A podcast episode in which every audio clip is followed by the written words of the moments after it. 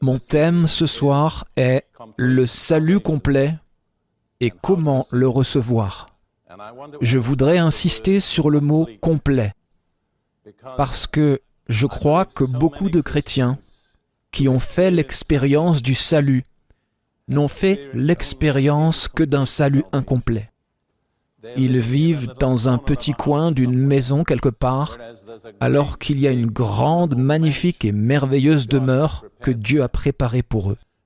En fait, je ne crois pas qu'il y ait un seul chrétien sur la terre aujourd'hui qui ait fait l'expérience de la plénitude de tout ce que Dieu a prévu pour le salut et je m'inclus moi-même. Je remercie Dieu d'avoir beaucoup plus que ce que j'avais quand j'ai été sauvé en 1941, mais je pense qu'il y a beaucoup, beaucoup plus pour nous tous dans le salut. Dans Hébreu 2, verset 3, l'auteur dit, Comment échapperons-nous en négligeant un si grand salut? Ce n'est pas un petit salut que Dieu nous a prodigué en Jésus-Christ, c'est un grand salut. Et l'un de nos grands dangers est ce qui est dit ici dans la lettre aux Hébreux, que nous le négligions, non pas le rejetions, non pas le refusions, mais que nous n'y entrions pas vraiment. Nous l'acceptons simplement comme un fait théologique, une doctrine, mais sans l'embrasser dans sa plénitude, dans notre expérience. Dans Éphésiens chapitre 3, verset 18, l'apôtre Paul prie pour le peuple de Dieu. Et rappelez-vous que cela inclut vous et moi ici. Toutes ces merveilleuses prières de Paul pour l'Église, rendons-les personnelles. Ne nous contentons pas de les accepter comme des prières générales, mais rendons-les très spécifiques. Et Paul prie ici, dans Éphésiens 3, versets 17 et 18, afin qu'étant enraciné et fondé dans l'amour, vous puissiez comprendre avec tous les saints quelle est la largeur, la longueur, la profondeur et la hauteur. Paul dit qu'il ne s'agit pas d'un petit salut dans lequel nous sommes entrés. Pour moi, c'est l'image de quelqu'un qui entre dans une énorme demeure ou manoir avec de nombreux couloirs différents types de pièces préparées et nous regardons tout d'abord la largeur et elle s'étend à perte de vue dans chaque direction. Ensuite, nous regardons devant nous la longueur et encore une fois, nous n'en voyons pas la fin.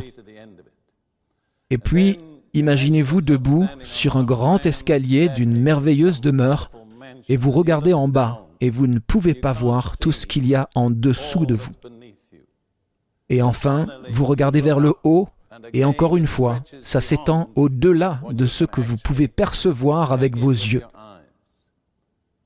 Paul prie donc que nous ne restions pas isolés dans un petit coin, mais que nous soyons capables de comprendre, d'embrasser, de saisir toute la mesure de ce salut, sa largeur, sa longueur, sa profondeur et sa hauteur. Dans l'Ancien Testament, en fait, dans toute la Bible, le mot salut a une application très large. Pour beaucoup de gens, il signifie simplement se faire pardonner ses péchés et être, comme l'a dit quelqu'un, une âme préconditionnée pour le ciel. Mais il y a beaucoup plus dans le salut que cela. Ce qui est intéressant, c'est que si vous lisez à travers la Bible, dans presque toutes les traductions, si vous cherchez le mot religion, il faut lire et lire encore beaucoup. En fait, dans la plupart des traductions, vous ne le trouvez pas avant l'épître de Jacques. Là, il est dit, la religion pure et sans tache devant Dieu notre Père consiste à visiter les orphelins et les veuves dans leurs afflictions et à se préserver des souillures du monde ce qui est une autre définition de la religion que ce que de nombreux chrétiens proposeraient aujourd'hui. Combien de chrétiens visitent en fait les orphelins et les veuves? Mais ce n'est qu'une pensée secondaire. Quand on cherche les mots sauver et salut, ils sont partout dans la Bible.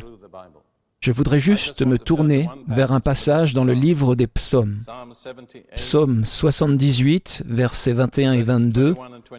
Cela décrit comment le Seigneur a traité avec Israël quand il les a fait sortir d'Égypte, puis passer par le désert. Il est déclaré pourquoi le Seigneur s'est mis en colère contre son peuple. Si je devais le dire avec mes mots, il s'est mis en colère parce qu'ils avaient une si petite idée de Dieu et de son salut. Je crois que parfois nous mettons Dieu en colère par la petitesse de notre compréhension de son salut. Donc il est dit, le Seigneur entendit cela et il fut irrité ou se mit en colère. Un feu s'alluma contre Jacob et la colère s'éleva contre Israël parce qu'ils ne crurent pas en Dieu parce qu'ils n'eurent pas confiance dans son secours ou en son salut. Qu'est-ce qu'il a mis en colère? Le manque de foi, de confiance en son salut.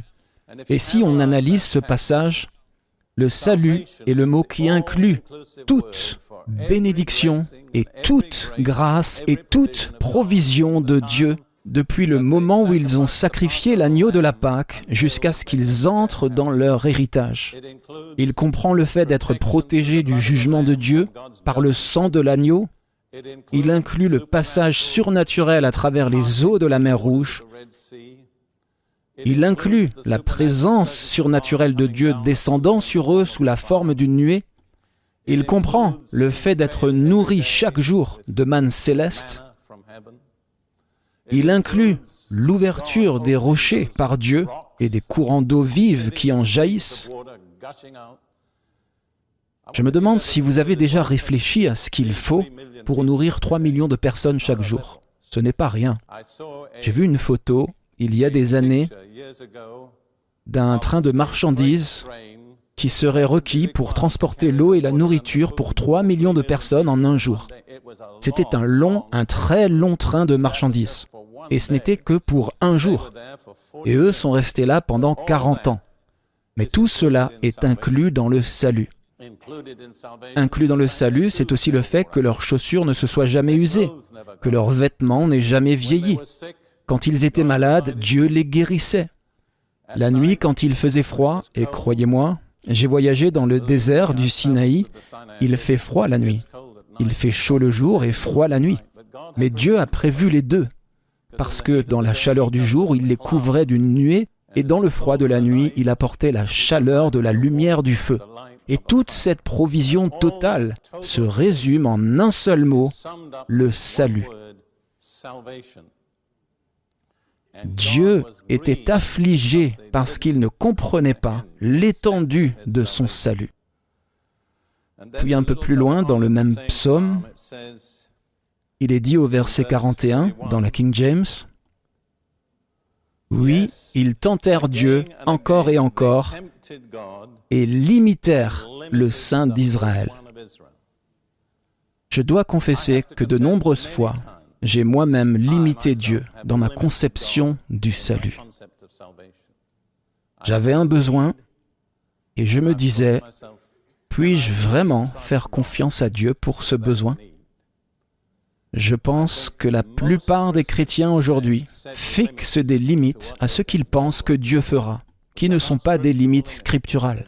Il s'agit simplement des limites de notre propre imagination, en ce qui concerne le salut de Dieu et de combien ce salut est grand.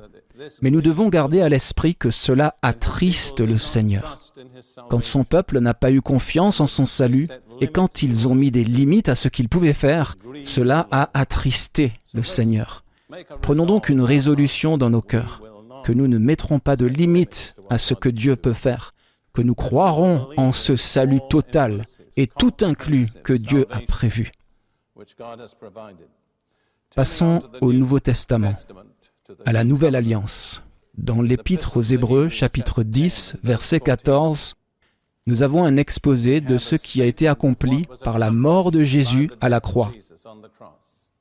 Et nous devons nous rappeler que Jésus s'est offert lui-même en sacrifice. Sa mort était un sacrifice prédestiné par Dieu, un sacrifice pour toute la race adamique. Et il est dit ici, dans Hébreux 10, verset 14, car par un seul sacrifice, il a rendu parfait pour toujours ceux qui sont sanctifiés. Maintenant, à une époque, j'étais professeur d'anglais de deuxième langue pour des étudiants africains. L'une des choses que j'ai découvertes, c'est qu'il faut enseigner aux gens la signification des temps en anglais. Certains d'entre vous ne savent peut-être même pas très bien ce qu'est un temps. Mais un temps, c'est la forme du verbe qui indique le temps de l'action, vous voyez? Et dans ce cas, nous avons deux temps et ils sont très significatifs. Le premier s'appelle le temps parfait. Et il est dit, car par un seul sacrifice, il a rendu parfait pour toujours. On peut dire que c'est parfaitement parfait. C'est complètement complet. Par un seul sacrifice. Juste avant cela, l'auteur de l'Épître aux Hébreux dit d'ailleurs, les prêtres de l'Ancien Testament offraient toujours, ou encore et encore, les mêmes sacrifices qui ne peuvent jamais ôter le péché. Puis, parlant de Jésus, il dit, Mais cet homme, après avoir offert un seul sacrifice pour le péché, pour toujours, s'est assis à la droite de Dieu. Vous voyez, le contraste est entre les prêtres de l'Ancien Testament, qui se tenaient là debout à faire chaque jour le service, et Jésus, qui a offert son sacrifice et s'est assis. Pourquoi s'est-il assis? Parce qu'il n'allait jamais plus avoir à le faire. Il avait tout fait alors que les prêtres de l'Ancien Testament, leur travail n'était jamais terminé, parce que leur sacrifice n'était pas suffisant pour faire face aux vrais problèmes. Revenons donc au verset 14. Par un seul sacrifice, Jésus a rendu parfait pour toujours. En ce qui concerne ce que Jésus a fait, c'est complet, c'est parfait, il n'y aura jamais rien à y ajouter, et rien ne pourra jamais y être enlevé. C'est éternel pour toujours, c'est ça le temps parfait. Mais ensuite, en parlant de ceux d'entre nous qui se l'approprient, il est dit, il a rendu parfait pour toujours ceux qui sont sanctifiés. C'est ce qu'on appelle un présent continu. Ce que Jésus a fait est parfait. Notre appropriation de ce qu'il a fait est continue. Elle est continuelle. Au fur et à mesure que nous sommes sanctifiés, que nous sommes de plus en plus mis à part pour Dieu, à mesure que nous nous rapprochons de Dieu et nous nous approprions davantage la provision et les promesses de Dieu, nous entrons de plus en plus dans la provision du sacrifice. C'est une écriture que Ruth et moi, je pense qu'il ne se passe pas une semaine sans que nous la citions. En fait, pourquoi devrions-nous garder la bénédiction pour nous Via mon cœur, juste un moment? Nous voulons vous montrer comment faire. Puis nous vous inviterons à y participer avec nous car par un seul sacrifice, il a rendu parfait pour toujours ceux qui sont sanctifiés. Voulez-vous dire cela? Pensez-vous pouvoir le dire avec nous? Car par un seul sacrifice, il a rendu parfait pour toujours ceux qui sont sanctifiés. Et puis vous vous incluez vous-même. Merci beaucoup. Il y a donc un sacrifice qui inclut tout, qui est la base de tout notre salut. Vous voyez, cela m'intéresse parce que j'ai été philosophe avant d'être prédicateur. Et je constate que la Bible est le seul livre qui diagnostique avec précision la cause des problèmes humains, ou tout autre livre basé sur la Bible. Et la cause des problèmes humains tient en un mot, le péché. Mais aucun autre livre que la Bible ne diagnostique la nature et les effets du péché. Aucun autre livre ne nous indique le remède à part la Bible. Donc si nous devions faire face au problème par notre propre sagesse ou notre propre force, il nous vaincrait. Et le remède au péché, c'est un sacrifice. C'est le message de toute la Bible, du début à la fin.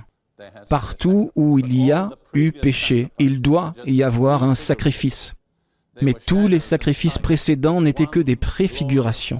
C'étaient des ombres et des types de cet unique et glorieux sacrifice final tout à fait suffisant que Jésus a fait en notre nom à la croix.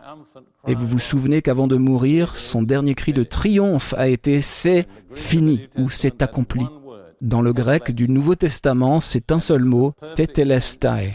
Et c'est le temps parfait d'un verbe qui signifie faire quelque chose parfaitement. Donc, mon interprétation est qu'il est parfaitement parfait. Il est complètement complet. Ça, c'est le sacrifice. Maintenant, notre appropriation, les bénéfices du sacrifice, est progressive. Je ne crois pas qu'il y ait une seule personne ici ce soir, moi y compris, qui s'est déjà approprié tout ce qui a été mis à notre disposition par le sacrifice de Jésus. Et nous devons à ce stade faire une distinction assez importante entre la nouvelle naissance et le salut. Regardons un instant la nouvelle naissance dans Jean 1. Jean 1, versets 11 à 13, en parlant de Jésus, Jean 1, versets 11 à 13. Il est venu chez les siens, ou dans sa maison, et les siens, ou son peuple, ne l'ont pas reçu. Merci à Dieu pour le mot mais, vous savez, Dieu merci, ce n'est pas la fin. Il y a de merveilleux mais dans la Bible.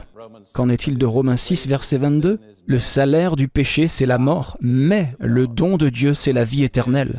Et ici, les siens ne l'ont pas reçu, Dieu merci, ce n'est pas le dernier mot, mais à tous ceux qui l'ont reçu, il leur a donné le droit, je préfère dire l'autorité, qui est le mot original, pour devenir enfants de Dieu, à ceux qui croient en son nom, lesquels sont nés non du sang, ni de la volonté de la chair, ni de la volonté de l'homme, mais de Dieu. Nés de Dieu. C'est la nouvelle naissance. Quelle est la clé de la nouvelle naissance? Il est important que nous le sachions tous. Je peux le dire simplement. Dans ma vie, Dieu merci, en particulier dans les réunions de rue, dans la vie de Londres et dans d'autres lieux similaires, j'ai eu le privilège de conduire des centaines de personnes à la nouvelle naissance. Et je leur dis, si vous voulez naître de nouveau, il y a une chose que vous devez faire. Vous devez le recevoir. À tous ceux qui l'ont reçu. Vous devez ouvrir votre cœur personnellement et accueillir le Seigneur. Il dit, Voici, je me tiens à la porte et je frappe. Si quelqu'un entend ma voix et ouvre la porte, j'entrerai. Quelle bénédiction que d'assurer aux gens que si vous l'avez invité à entrer, il a tenu sa promesse. Il est entré. Mais la nouvelle naissance n'est qu'une expérience unique. Dans un certain sens, une grande partie est potentielle. Nous recevons l'autorité pour devenir enfants de Dieu. Maintenant, l'autorité ne sert à rien si on ne l'utilise pas. Donc ce que nous deviendrons dépend de l'usage que nous ferons de l'autorité que nous avons reçue. Mais recevoir Jésus, naître de nouveau en soi, est une expérience unique. Je ne crois pas qu'une personne ait jamais besoin de naître à nouveau deux fois. Quand j'ai exercé mon ministère en Afrique auprès des Africains, l'attitude d'un Africain est qu'il n'y a pas de mal à demander.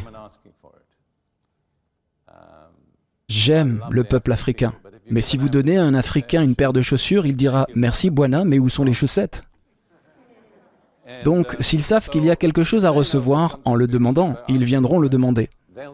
Il n'est pas difficile d'obtenir des gens à ce qu'ils viennent devant en Afrique subsaharienne au moment d'un appel. Il est difficile de les empêcher de venir devant. Et ce qui m'a posé problème avec mes élèves que j'enseignais, c'est qu'une fois que vous avez demandé, vous n'avez pas besoin de continuer à demander. Il est venu. Vous n'avez pas besoin de continuer à le répéter. Il est là. En fait, la vraie victoire, c'est quand il ne venait pas devant, vous voyez? Parce qu'alors, ils avaient vraiment compris le fait qu'ils l'avaient reçu. Mais ce que je dis, c'est que c'est une expérience unique. D'autre part, le salut est un processus continu. Ce n'est pas une expérience unique. Et quand vous saisissez ce fait, cela vous donnera de la clarté dans votre pensée. Oui, vous êtes né de nouveau, Dieu merci. Mais pour ce qui est du salut, où en êtes-vous? Peut-être pas très loin. Le salut est un processus continu. Et laissez-moi revenir sur les temps. Il y a trois temps. Nous en avons des exemples de chacun dans le Nouveau Testament. C'est au temps parfait, Il est au temps passé simple et au temps présent continu. Pour le temps parfait, regardons un instant dans Éphésiens 2, verset 8.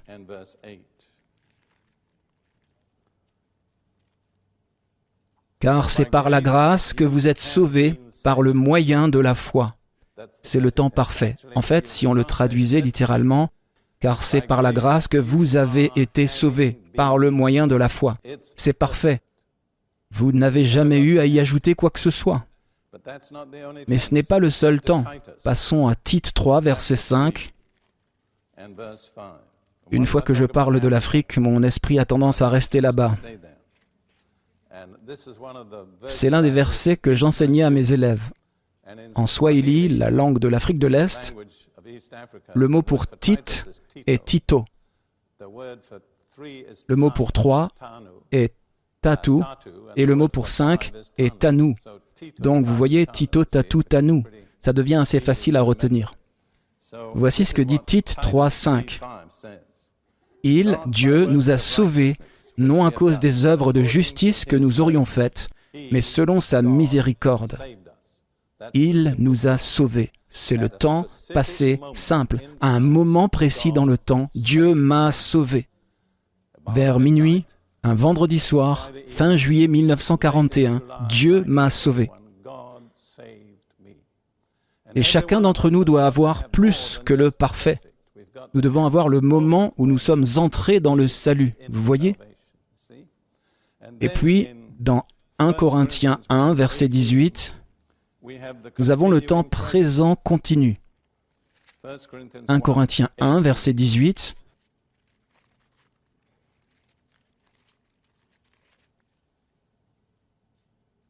Car la prédication ou le message de la croix est une folie pour ceux qui périssent, mais pour nous qui sommes sauvés, elle est une puissance de Dieu. C'est le temps présent continu. Pour nous qui sommes continuellement sauvés. Nous avons donc une expérience, une expérience unique, dans laquelle nous disons ⁇ Dieu m'a sauvé ⁇ Par cette expérience, nous sommes entrés dans un salut parfait, qui est déjà complet. Nous sommes sauvés. Mais en même temps, ce salut continue d'agir en nous. Nous sommes continuellement sauvés. J'ai trouvé qu'un moyen très simple et vivant d'illustrer cela était l'arche de Noé. Chaque arche de l'Ancien Testament est réellement une image de Christ. Il y a deux arches principales, la grande arche de Noé et la petite arche de Moïse. La grande arche parle de moi en Christ. La petite arche parle de Christ en moi mais chacune d'elles parle de Christ. Eh bien, prenons l'arche de Noé, la grande arche. Le salut est venu en entrant dans cette arche. À un certain moment, Noé et sa famille sont entrés dans l'arche. Ils ont été sauvés.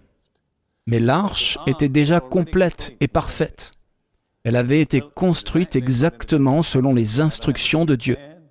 Elle n'a jamais eu besoin d'être réparée, elle n'a jamais eu besoin d'être ajustée, améliorée ou rappelée. Ça a marché, Dieu merci, parce qu'il aurait été dommage que ce ne soit pas le cas. C'est le salut parfait, vous comprenez? Donc au moment précis où ils sont entrés dans l'arche, ils sont entrés dans un salut parfait.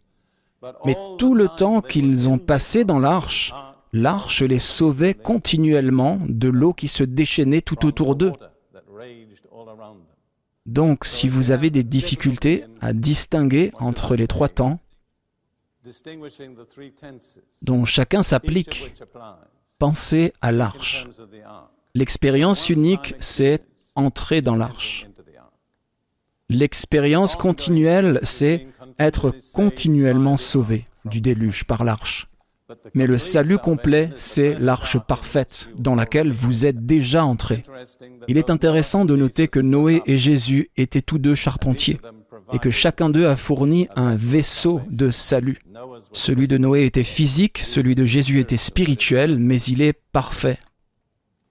Je veux attirer votre attention sur quelque chose qui ne vous est probablement pas familier pour la plupart d'entre vous, parce que cela ne ressort dans aucune traduction de la Bible que je connaisse. Mais il y a en grec, et souvenez-vous, le Nouveau Testament nous est parvenu en grec, il y a un mot grec qui est le mot pour sauver. En lettres françaises, c'est S-O-Z-O, sozo. Ce n'est pas exactement ça, mais c'est assez proche. Dans certains endroits du Nouveau Testament, ce mot est traduit par sauver le plus souvent. Mais il y a beaucoup d'autres passages où il est traduit par guérir, rendre saint, rendre complet, préserver, et ainsi de suite. Donc ces autres traductions nous cachent le fait que tout cela, c'est le salut, vous comprenez? Ce n'est pas un petit salut. Je pense que pour que ce soit très vivant pour vous, je vais vous donner huit exemples du Nouveau Testament de l'utilisation de ce mot sozo, ou si vous n'aviez pas l'accès au grec, vous n'auriez aucun moyen de savoir que c'est ce mot qui est utilisé. Tournons-nous tout d'abord vers Matthieu 14, versets 35 et 36. Matthieu 14, versets 35 et 36. Cela fait partie du ministère de Jésus. Les gens de ce lieu, ayant reconnu Jésus, envoyèrent des messagers dans tous les environs, et on lui amena tous les malades. Ils le prièrent de leur permettre seulement de toucher le bord de son vêtement, et tous ceux qui le touchèrent furent complètement guéris.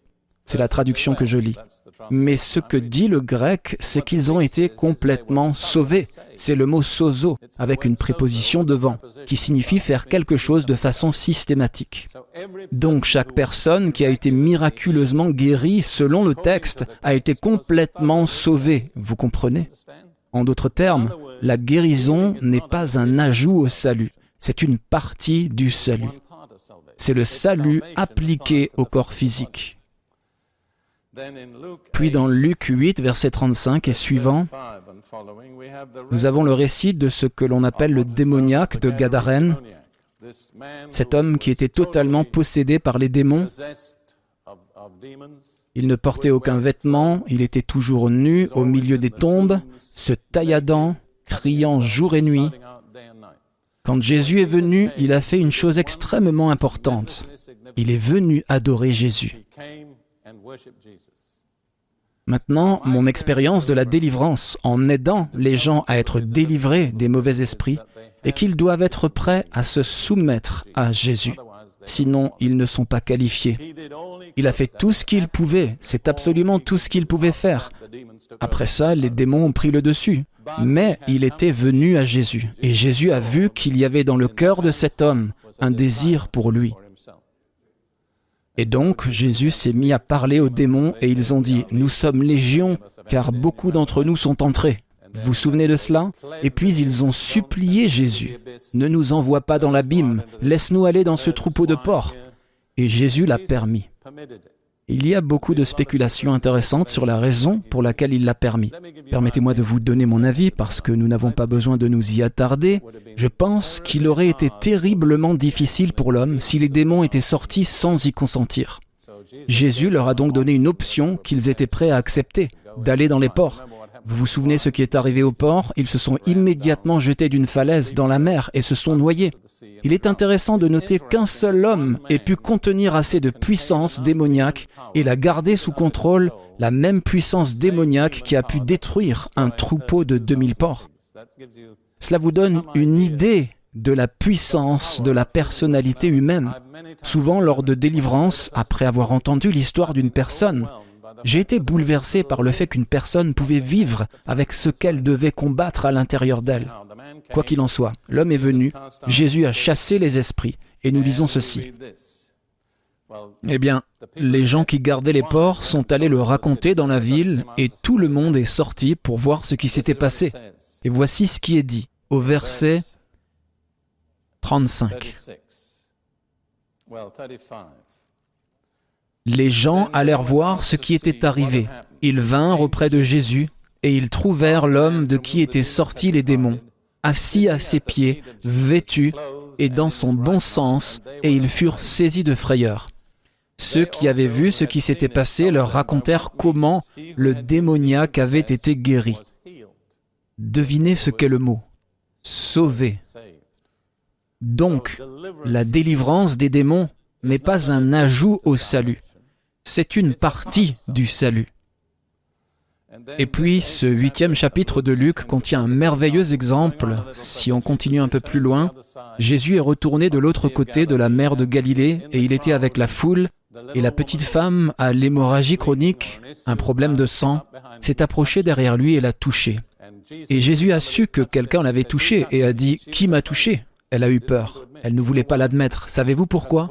Parce que selon la loi de Moïse, une femme avec une perte de sang était impure d'un point de vue cérémoniel et elle n'avait pas le droit de toucher qui que ce soit. Mais elle était si désespérée qu'elle est allée à l'encontre de la loi. Il est dit que lorsqu'elle a réalisé que Jésus savait ce qui s'était passé, elle est venue toute tremblante se prosterner devant lui et a confessé ce qu'elle avait fait. Et au verset 48, Jésus lui dit, Ma fille, prends courage, ta foi t'a guéri va en paix. Devinez ce que c'est. Ta foi t'a guéri, en grec, ta foi t'a sauvé, exact. Donc la délivrance d'hémorragie chronique n'est qu'une partie du salut. Puis Luc 8, verset 50, Jésus était à ce moment-là en chemin pour prier pour la fille de Jairus, qui était sur le point de mourir. Eh bien, parce qu'il a été retardé avec la femme, la fille de Jairus est morte. Donc ces personnes négatives bien intentionnées ont envoyé un message à Jésus. Méfiez-vous des personnes négatives bien intentionnées. Ils ont dit, ne dérange pas le maître, elle est morte. Mais voici la réponse de Jésus, verset 50, et Jésus, l'ayant entendu, lui répondit, disant, ne crains pas, crois seulement, et elle sera guérie. Devinez quel est le mot? Elle sera sauvée. Que lui est-il arrivé? Ramenée de la mort à la vie. Qu'est-ce que c'est? Une partie du salut. Vous voyez? Ok. Puis dans Acte 4, verset 9, c'est la suite de la situation où Pierre et Jean ont apporté une guérison miraculeuse au boiteux de naissance qui était assis à la porte du temple demandant l'aumône. Les autorités religieuses de l'époque avaient l'habitude de mener une enquête. Qu'ont-ils fait pour guérir cet homme? Je ne sais pas si vous avez déjà remarqué, quand Jésus guérissait les gens, et il le faisait généralement le jour du sabbat, ils ne se sont jamais préoccupés du fait que des gens étaient guéris.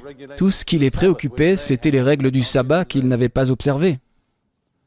Je dois dire que d'une certaine manière, c'est assez typique des personnes religieuses.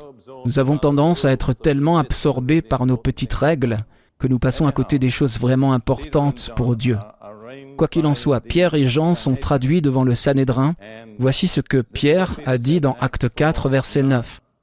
Puisque nous sommes interrogés aujourd'hui sur un bienfait accordé à un homme infirme, afin que nous disions comment il a été guéri. Devinez quel est le mot Sauvé, c'est ça. Donc, la restauration de la force et de la vie dans le corps d'un infirme s'appelle le salut. Et, un peu plus loin, au verset 12, Pierre a dit, C'est par le nom de Jésus de Nazareth que cela est arrivé. Et puis il dit, Il n'y a de salut en aucun autre. Qu'était donc la guérison de cet homme Le salut? Vous voyez? Et encore deux exemples. Acte 14, verset 8. C'est ce qui s'est passé quand Paul a prêché à Lystre. Acte 14, verset 8. À Lystre se tenait assis un homme impotent des pieds, boiteux de naissance, et qui n'avait jamais marché. Il écoutait parler Paul, et Paul, fixant les regards sur lui, et voyant qu'il avait la foi pour être guéri, dit d'une voix forte, Lève-toi droit sur tes pieds. Et il se leva d'un bond et marcha. Paul a vu qu'il avait la foi pour être quoi? Sauver, c'est ça.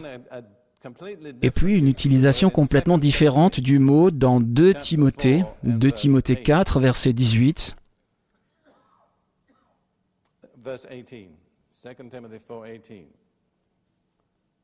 Paul, à la fin de sa vie, en prison, risquant très probablement d'être exécuté, dit Et le Seigneur me délivrera de toute œuvre mauvaise et me préservera pour son royaume céleste.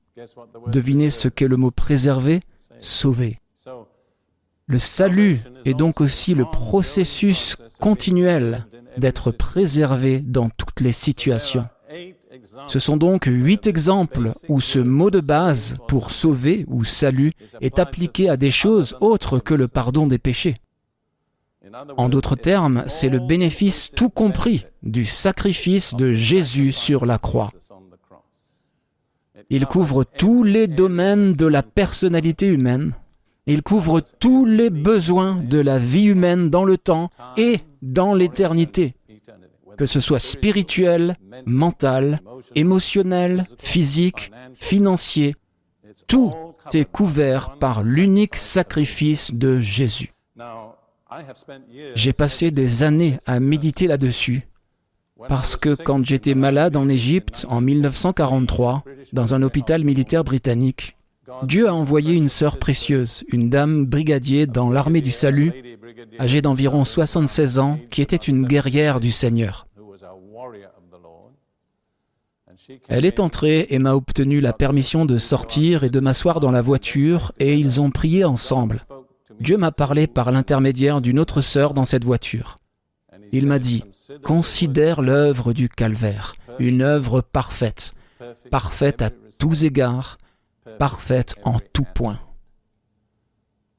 Maintenant, quand je suis sorti de la voiture, j'étais aussi malade que lorsque j'y suis monté.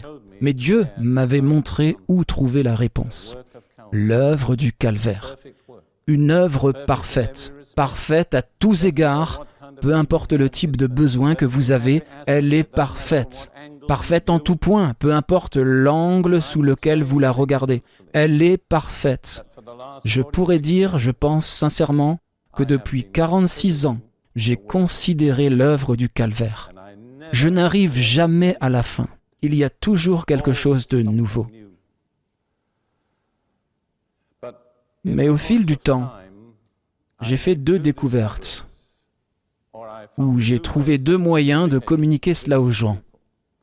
Il y a deux mots-clés que je crois que Dieu m'a donnés pour expliquer ce qui s'est passé quand Jésus est mort à la croix. Le premier mot est échange. Le deuxième mot est identification. Permettez-moi de prendre un peu de temps maintenant pour expliquer la nature de l'échange qui a eu lieu. Je pense que le verset clé est Ésaïe 53, verset 6. Nous avons tous été errants comme des brebis. Nous nous sommes tournés chacun vers son propre chemin. C'est le problème de toute la race humaine, c'est la chose dont nous sommes tous coupables. Nous nous sommes tous tournés vers notre propre chemin. Nous n'avons pas tous volé une banque ou commis l'adultère, été enivrés ou commis un vol. Mais il y a une chose que nous avons tous faite. Nous nous sommes tous tournés vers notre propre chemin, notre propre voie. Et Dieu dit, vos voix ne sont pas mes voix. Et la dernière partie du verset dit, et l'Éternel a fait tomber sur lui, Jésus, ou a fait se rencontrer sur lui l'iniquité de nous tous. Donc suivre notre propre chemin, tourner le dos à Dieu s'appelle l'iniquité. C'est un mot très fort. Mais j'ai recherché ce mot en hébreu. J'ai parcouru l'Ancien Testament. Le mot hébreu est avon si quelqu'un veut le connaître. J'ai découvert qu'il signifie non seulement faire le mal, mais les sanctions et le jugement qui suivent le mal. Il s'agit d'un mot tout inclus pour désigner l'iniquité. et le jugement de Dieu et le châtiment de Dieu sur l'iniquité. Et donc la révélation est que Dieu a fait tomber sur Jésus l'iniquité de chacun d'entre nous et toutes les mauvaises conséquences de l'iniquité. Tout cela est venu sur Jésus à la croix. Il a pris sur lui le mal dans un échange divin pour qu'en retour Dieu mette le bien à notre disposition. Vous voyez cela? J'aime aider les gens à le faire de façon un peu plus vivante, avec la main gauche et la main droite. Attention donc à ne pas frapper votre voisin sur le nez, je le fais en premier et vous le dites. Le mal est venu sur Jésus, c'est la main gauche, pour que le bien soit mis à notre disposition. Maintenant, pouvez-vous faire cela avec vos mains? Le mal est venu sur Jésus pour que le bien soit mis à notre disposition. Reprenons encore une fois. Le mal est venu sur Jésus pour que le bien soit mis à notre disposition. Maintenant, il n'y a aucune raison pour cela. Dieu ne nous le devait pas. Nous n'avions aucun droit à cela. C'est purement sa grâce sans mesure et son amour incompréhensible. Vous savez ce qu'est la grâce? La grâce, c'est ce que vous ne pouvez jamais gagner. La plupart des chrétiens ne savent pas vraiment ce qu'est la grâce parce qu'ils essayent toujours de la mériter. Mais vous ne pouvez pas mériter ce que Jésus a fait pour vous à la croix. Si vous essayez d'être assez bon, vous ne la recevrez jamais. C'est une pure grâce et elle n'est reçue que par quoi? La foi. C'est exact. C'est par la grâce que vous avez été sauvés par la foi. Voici la grâce de Dieu. Je veux dire, je passe du temps parfois à méditer sur ce que Jésus a fait pour mon compte, et mon esprit ne peut jamais pleinement le comprendre. La grâce du Seigneur, qu'il est descendu, a pris notre place, ma place, et a enduré tous les maux inexprimables qui auraient dû m'atteindre moi, à ma place. Mais il l'a fait par grâce. Et puis, j'aimerais très rapidement passer en revue huit aspects de cet échange. Je prêche souvent cela comme un message complet, mais je veux juste le faire brièvement ce soir. En restant dans Ésaïe 53, versets 4 et 5, il est dit, Cependant, ce sont nos souffrances qu'il a portées, mais le sens littéral correct est nos maladies. C'est de nos douleurs qu'il s'est chargé ou qu'il a enduré. Et nous l'avons considéré comme puni, frappé de Dieu et humilié, mais il était blessé pour nos transgressions, brisé pour nos iniquités. Le châtiment ou la correction qui nous donne la paix est tombé sur lui. Et c'est par ces meurtrissures ou blessures que nous sommes guéris. C'est tout à fait logique. Il y a deux aspects de l'échange. Tout d'abord, Jésus a été puni pour que nous soyons pardonnés parce qu'il a porté notre châtiment. La justice de Dieu est satisfaite et nous pouvons avoir la paix avec Dieu. Étant justifiés par la foi, nous avons la paix avec Dieu.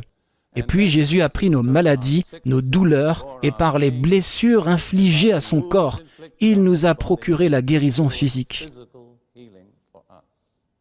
Faisons ceci. Tout d'abord le spirituel, puis nous ferons le physique. Je le ferai une fois et vous me suivrez. Jésus a été puni pour que nous soyons pardonnés. Êtes-vous prêts? Jésus a été puni pour que nous soyons pardonnés.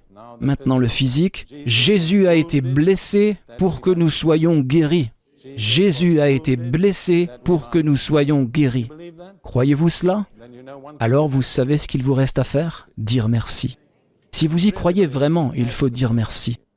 Et remercier est l'expression la plus pure de la foi. Bien souvent, nous manquons Dieu parce que nous ne disons pas merci. Et puis dans Ésaïe 53, verset 10, nous lisons ces mots. Après avoir livré sa vie en sacrifice pour le péché, il verra une postérité et prolongera ses jours, et l'œuvre de l'Éternel prospérera entre ses mains. Donc sur la croix, l'âme de Jésus a été offerte en sacrifice pour le péché du monde. Maintenant, selon les cérémonies de l'ancienne alliance, quand un animal était apporté comme offrande pour le péché, l'homme qui apportait l'animal confessait son péché au prêtre. Le prêtre imposait ses mains sur la tête de l'animal et transférait symboliquement le péché de l'homme à l'animal. Alors l'animal payait la peine pour le péché de l'homme. Quelle est la sanction du péché? La mort. Donc l'animal mourait comme substitut de l'homme. Maintenant, l'auteur de l'épître aux Hébreux dit qu'il n'est pas possible que le sang des taureaux ou des boucs enlève les péchés. Ce n'était qu'une préfiguration de ce qui allait se passer quand Jésus allait mourir à la croix. Mais quand Jésus est mort à la croix, son âme, sa vie est devenue l'offrande pour la race humaine. Encore une fois, il n'y a aucun moyen pour notre esprit de commencer à comprendre ce que cela a signifié pour le Seigneur Jésus dans toute sa pureté et sa sainteté, de s'identifier au terrible et affreux péché de l'humanité. Je ne suis pas quelqu'un d'exceptionnellement prude ou moralisateur, mais quand je pense à certains péchés qui sont commis dans notre société aujourd'hui, certains des terribles abus et anomalies sexuelles. Je frémis à l'idée de ce que cela signifierait, même pour moi, d'avoir mon âme identifiée à ces péchés. Et ce n'est qu'une infime partie de ce qui s'est passé quand l'âme de Jésus a été faite péché par tous nos péchés, les vôtres et les miens. Mais cela a effacé le péché, vous voyez? L'auteur de l'Épître aux Hébreux dit que dans les sacrifices de l'Ancien Testament, il y avait un rappel chaque année du péché. Ils n'ont jamais ôté le péché. Ils rappelaient juste aux gens, vous êtes des pécheurs. Cela sera couvert pour une année de plus et ensuite vous devrez à nouveau venir avec le sacrifice. Mais Jésus, dit l'auteur, par un seul sacrifice de lui-même, a ôté le péché pour toujours. Il a réglé le problème du péché par ce sacrifice. Donc Jésus a été fait péché par nos péchés pour que nous soyons rendus justes par sa justice. Paul cite Ésaïe 53.10 dans 2 Corinthiens 5, verset 21. Beaucoup de gens ne le réalisent pas parce que c'est caché dans la langue. 2 Corinthiens 5, verset 21. Celui qui n'a point connu le péché, Jésus, Dieu l'a fait devenir péché pour nous, afin que nous devenions en lui justice de Dieu. Vous voyez l'échange? Jésus a été fait péché par notre péché, pour que nous soyons rendus justes par sa justice. Pas notre justice, pas le mieux que nous puissions faire, parce qu'Ésaïe dit que toute notre justice est comme un vêtement souillé. Ésaïe 61, verset 10, l'un de mes versets préférés, dit Il m'a donné un vêtement de salut et m'a enveloppé d'une robe de justice. Maintenant, ne vous arrêtez jamais à votre vêtement de salut. C'est merveilleux d'avoir cela. Mais une fois que vous avez le vêtement du salut, vous pouvez être enveloppé de la justice sans péché du Fils de Dieu. Et peu importe l'angle sous lequel le diable vous regarde, il n'a rien à dire contre vous. L'auteur d'Ésaïe dit, Je me réjouirai en l'Éternel, mon âme sera ravie d'allégresse en mon Dieu, car il m'a donné un vêtement de salut et m'a couvert d'une robe de justice. Je trouve que la majorité des chrétiens n'ont même pas réalisé cela, que nous sommes couverts de la justice ou droiture de Jésus. Continuons au sujet de l'échange dans Hébreu 2, verset 9. L'auteur dit, afin que, par la grâce de Dieu, il, Jésus, goûta la mort pour tous. En d'autres termes, il a goûté à la mort à la place de chaque être humain. Je veux dire être humain. Ce que je comprends, c'est chaque descendant d'Adam. Je ne veux pas m'attarder sur ce point, mais d'après ce que je comprends, l'expiation de Jésus n'a couvert qu'Adam et ses descendants. Elle n'a pas couvert les anges. Et s'il y a eu des races antérieures sur la terre, elle ne les a pas couvertes. Jésus était le dernier Adam. L'intérêt de Dieu pour la race adamique est stupéfiant. Je veux dire, c'est encore une chose que je ne pourrai jamais commencer à comprendre. Pourquoi Dieu s'intéresserait-il tant à Adam et à ses descendants? C'est quelque chose qui... Je crois que c'est tout ce que je peux dire. Mais quand je commence à réfléchir à des raisons pour cela, j'arrive au bout.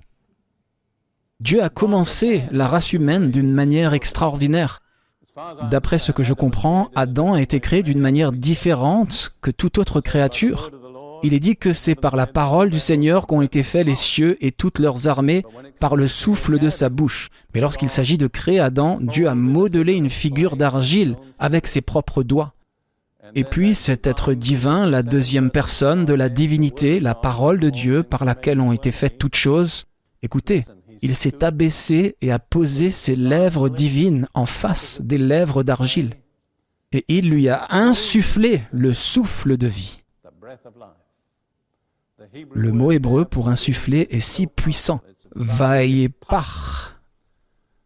Le son P est une plosive et le son ret est une respiration continue.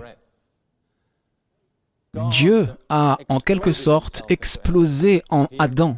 Il a transmis sa vie à Adam. Pensez aux conséquences physiques. Un corps d'argile est devenu une âme humaine vivante, avec des yeux, des oreilles, des organes et des fonctions. Qu'est-ce qui a fait cela? L'Esprit de Dieu. Donc vous voyez, il est tout à fait logique de croire à la guérison divine. Parce que si votre montre est défectueuse, vous ne l'apporterez pas au fabricant de bottes. Si votre corps va mal, il est du moins raisonnable de l'emmener chez le Créateur du corps. Qui est le Créateur du corps? Le Seigneur et surtout l'Esprit Saint. Vous voyez? Parce que c'est l'Esprit de Dieu qui a fait cela. Mais quand Dieu est venu racheter l'homme, écoutez, il s'est abaissé beaucoup plus bas. Il s'est abaissé jusqu'à la mort sur la croix. Et quand il s'est relevé, le dimanche soir de la résurrection, il a rejoué la première création dans la nouvelle création. Et il est dit que Jésus a soufflé sur eux. Il a dit, recevez l'Esprit Saint. Le mot pour souffler ici en grec est le mot utilisé pour un joueur de flûte soufflant dans l'embouchure de son instrument. Ce n'est qu'une opinion personnelle, je n'envisage pas moi-même Jésus respirer collectivement sur eux tous. Je l'envisage s'approchant de chacun d'eux individuellement et insufflant le souffle, non seulement de la vie divine, mais écoutez, la vie de résurrection. Une vie qui a vaincu le péché et la mort, l'enfer et le tombeau, Satan. Une vie totalement victorieuse. J'enseignais récemment sur ce sujet quelque part et Dieu m'a donné ces mots. J'espère que j'arriverai à les redire parce qu'ils sont juste venus à moi. La vie éternelle, la vie divine, la vie incorruptible, la vie invincible et la vie indestructible. Qu'est-ce que c'est? C'est la nouvelle naissance. Ils sont nés de nouveau, ils ont été sauvés, ils sont sortis du salut de l'Ancien Testament, qui ne fait qu'attendre le salut du Nouveau Testament qui quant à lui regarde en arrière vers un fait historique accompli. Vous voyez, pour être sauvé selon le Nouveau Testament, il faut faire deux choses. Vous devez confesser Jésus comme Seigneur, et que devez-vous faire d'autre? Croire que Dieu l'a ressuscité des morts. C'était la première fois qu'il croyait. C'est cela, le salut du Nouveau Testament. Donc Jésus a goûté à la mort pour nous, pour que nous puissions partager, quel est le contraire de la mort, il n'est pas nécessaire d'être théologien pour dire cela, n'est-ce pas? Faisons-le alors. Jésus est mort de notre mort pour que nous puissions partager sa vie. Répétons-le encore. Jésus est mort de notre mort pour que nous puissions partager sa vie. Très bien, continuons. Galates 3, versets 13 et 14. Voici l'un des aspects les plus négligés de l'échange. Mais Dieu le fait ressortir au grand jour ces jours-ci. Christ nous a rachetés de la malédiction de la loi, étant devenu malédiction pour nous, car il est écrit Maudit et quiconque est pendu au bois. Et la croix était en bois, afin que la bénédiction d'Abraham eût pour les païens son accomplissement en Jésus-Christ, et que nous reçussions par la foi l'Esprit qui avait été promis. Alors, quel est l'échange? Quelle est la mauvaise chose? La malédiction. Quelle est la bonne chose? La bénédiction. Très bien. Jésus a enduré la malédiction pour que nous puissions jouir de la bénédiction. Pouvez-vous dire cela? Jésus a enduré la malédiction pour que nous puissions jouir de la bénédiction. Maintenant, beaucoup d'entre vous m'ont entendu une heure ou deux sur ce sujet. Je ne peux pas me le permettre maintenant, mais cela ouvre une toute nouvelle porte de délivrance, de guérison et de paix. Nous ne pouvons pas nous y attarder, nous devons simplement l'observer. Si vous voulez l'image d'une malédiction, regardez Jésus à la croix. Rejeté par les hommes, abandonné de Dieu, dans les ténèbres, dans l'agonie, ni sur la terre, ni au ciel, totalement rejeté, totalement non accepté, l'obscurité totale, c'est ça, la malédiction. Mais Dieu merci, il a été fait malédiction pour que nous puissions jouir de la bénédiction.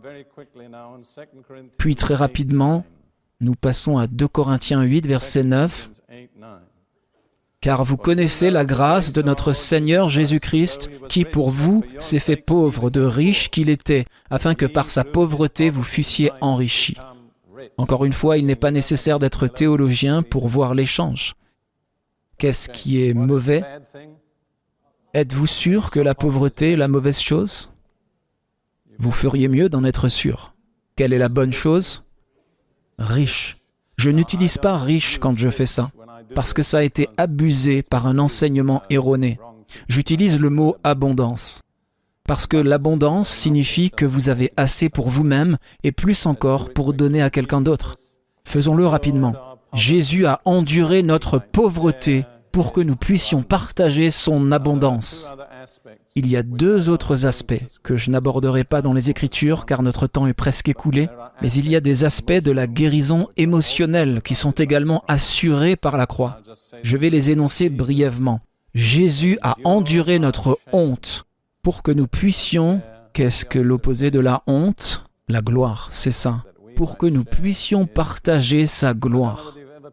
Je ne sais pas si vous avez déjà imaginé Jésus suspendu, nu, sur la croix, avec des gens qui passaient à côté de lui et se moquaient de lui. C'était la honte. Il est dit qu'il a enduré la croix, méprisant la honte. Mais c'était la honte. Et oh combien de personnes aujourd'hui sont tourmentées par la honte. J'ai une bonne nouvelle pour vous. Jésus a enduré votre honte. Une des principales sources de honte, pour être très franc, est que des enfants ont été abusés sexuellement dans leurs premières années. Mais Dieu soit loué, il y a une réponse. Jésus a pris la honte pour que nous puissions partager sa gloire. Et enfin, et c'est le summum, Jésus a enduré notre rejet pour que nous puissions partager son acceptation. Disons-le, Jésus a supporté notre rejet pour que nous puissions partager son acceptation. Vous voyez, sur la croix, le Père l'a rejeté, car il s'est écrié, Mon Dieu, mon Dieu, pourquoi m'as-tu abandonné Et il n'y a pas eu de réponse, la première fois que le Fils de Dieu priait et ne recevait pas de réponse. Et il est mort quelques instants plus tard d'un cœur brisé. Il est dit dans le psaume 69, L'opprobre m'a brisé le cœur. Jésus n'est pas mort des effets de la crucifixion.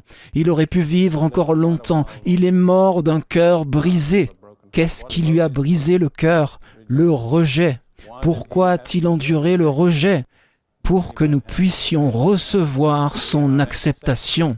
Nous sommes acceptés par Dieu comme membres de sa famille.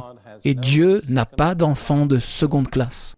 Là encore, dans notre culture contemporaine, je pense qu'au moins 50% des personnes qui nous entourent luttent contre le rejet, à cause de l'échec des parents, à cause d'un divorce, à cause de la cruauté générale des êtres humains les uns envers les autres. Mais nous pouvons marcher dans ce monde et dire que nous avons la réponse. Elle est fournie par la mort de Jésus sur la croix. Ce salut dont nous jouissons couvre tous nos besoins affectifs. C'est parfaitement parfait, c'est complètement complet.